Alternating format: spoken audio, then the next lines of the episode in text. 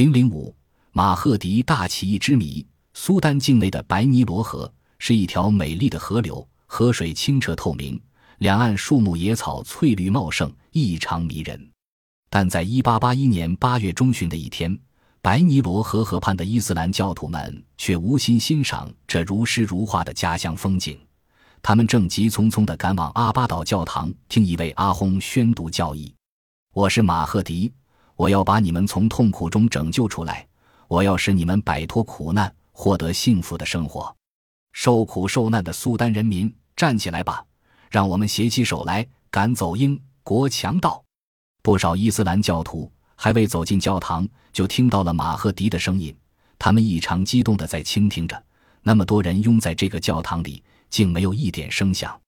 只听马赫迪接着说：“我要带领你们建立一个普遍平等、处处公正的美好社会。”要消灭社会上不平等的差别，要消灭邪恶势力，宁拼千条命，不那一文钱，这就是我们的信条。人们热烈回应着马赫迪的演讲，群情振奋。随即，马赫迪宣布开始圣战。十九世纪初，殖民列强对非洲的占领尚未深入内陆，对于地处内地的苏丹来说。侵略威胁来自想要掠夺黄金和奴隶的埃及。埃及在侵略小国林立、尚未统一的苏丹时，不仅进兵顺利，还建立了以掠夺为目的的行政统治。一八六九年，苏伊士运河的开通大大改变了整个东北非的局势。英法为控制运河展开了争夺，埃及爆发了反对外来侵略的阿拉比起义。苏丹人民不堪奥斯曼埃及的残酷剥削和压迫，利用埃及统治混乱之机，在马赫迪主义旗帜下，发动了大规模反抗外来统治的斗争。英国侵占埃及之后，又占领了苏丹。1881年，苏丹爆发了马赫迪领导的反抗英国殖民统治的民族起义。马赫迪真名叫穆罕默德·艾哈迈德。一八四四年八月十二日，生于阿巴岛一个造船主家庭，后迁至卡拉里。他自幼离家，辗转拜师，研习宗教，潜心苦修。由于深受穆斯林世界正在广泛兴起的伊斯兰复兴运动的鼓舞和影响，他深深同情人民疾苦，痛感伊斯兰教的腐化和堕落。据说他曾拒吃学校发的口粮。认为那是反动政府从人民身上搜刮来的。他还在其教长为儿子举行的割礼仪式上反对用女奴跳舞，认为这有悖原始伊斯兰教。被革出师门后，他经过痛苦的思索，决定净化宗教，拯救民族，并毅然宣布自己就是众所期待的先知马赫迪，从而担负起变革社会现实的历史使命。伊斯兰教共有八十多个派别。其中最有影响的是逊尼和什叶两派。自从伊斯兰教的创始人穆罕默德去世后，阿拉伯统治集团在继承者问题上发生了严重的分歧。跟随穆罕默德从麦加迁移到麦地那的穆斯林称谦什派，与麦地那的追随者称辅什派，组成了圣门弟子团，主张通过选举由阿布伯克尔等人依次担任继承人。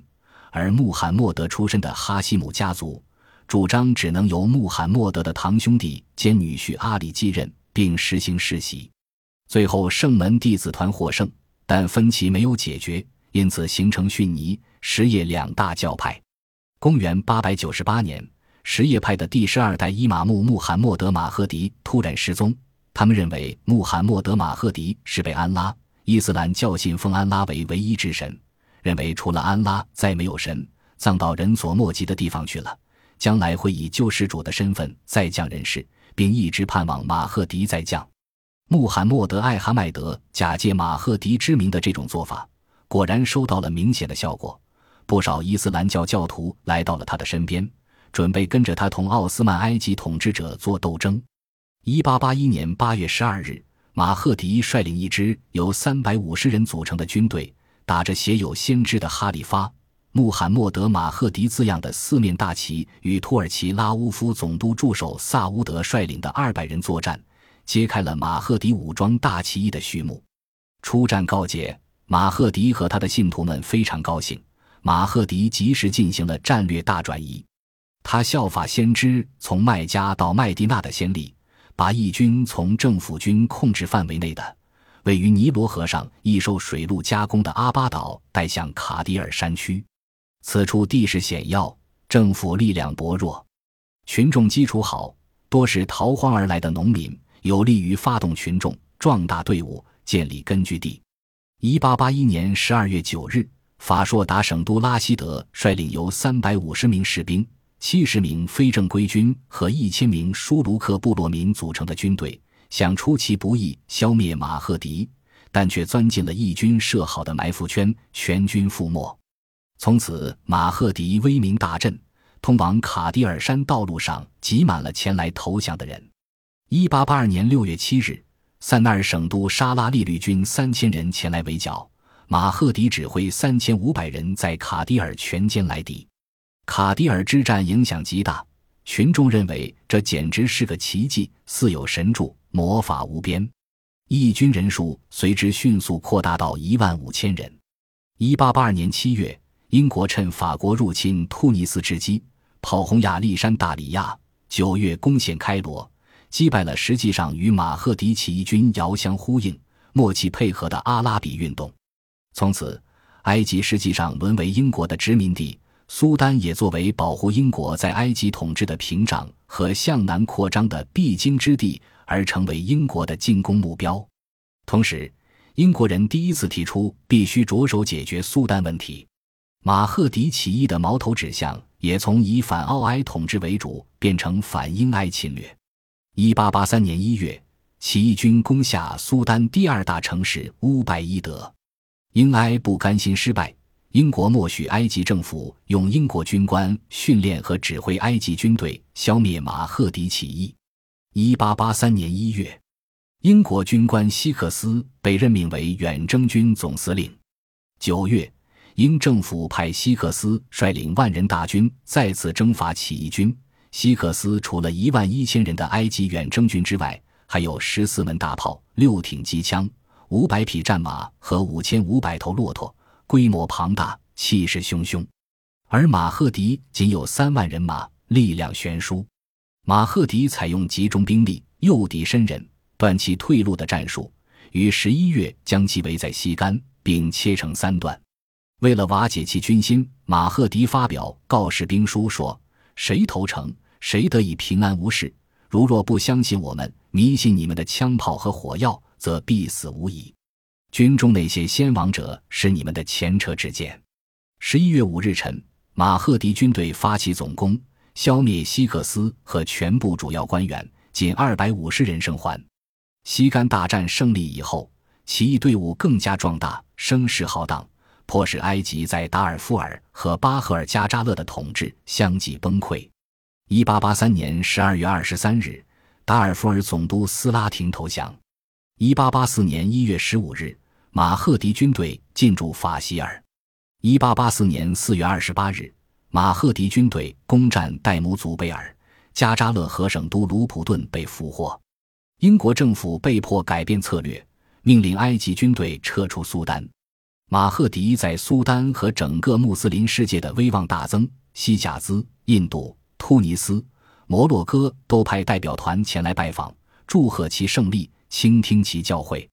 一八八四年一月四日，英国政府向驻埃及总领事巴林发出撤退命令。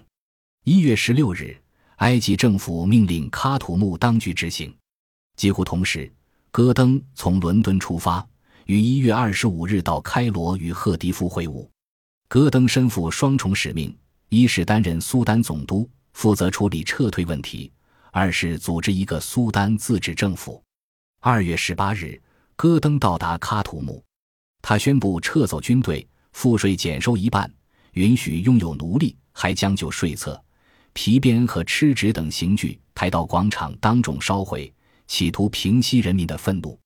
这纯属惺惺作态，因为他在致巴林掘土的信中建议，如果要维持埃及的平静，一定要摧毁马赫迪。现在可能是比较容易摧毁的时候。他要求派印度军队前往摧毁马赫迪。与此同时，戈登还宣布成立地方自治政府，他认为，在苏丹建立一个稳定的政府，就能阻止马赫迪势力的扩张。但戈登的阴谋破产了。马赫迪派出大将奥斯曼迪克纳，切断了从喀土穆到萨瓦金的交通线和喀土穆通往埃及的电话线，并于四月二十七日攻占白百尔。这样，喀土穆与外界联系的两条主要通道都被堵死，完成了打援围城的战略部署。英国政府见撤退不成，就在八月五日决定派出救援军，并给埃及贷款三十万英镑作为战费。一八八五年一月八日，沃尔斯利的沙漠纵队从库尔提出发，马赫迪决定先发制人，抢在援军到来之前攻下喀土穆。一八八五年一月五日，马赫迪军队攻下喀土穆之外为重镇恩图曼要塞，马赫迪给戈登发出敦促投降书，戈登困坐愁城，惶惶不可终日，但仍负隅顽抗。一月二十六日。马赫迪命令发起总攻，戈登被愤怒的马赫迪战士用长矛刺中身亡。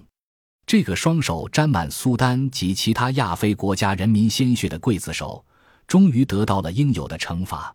一月二十八日，援军到达青白尼罗河交汇处，但为时已晚。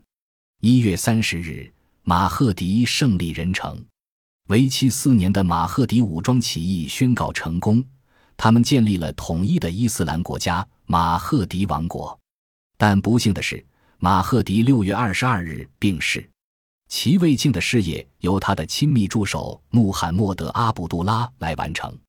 马赫迪则被苏丹人民称为“独立之父”。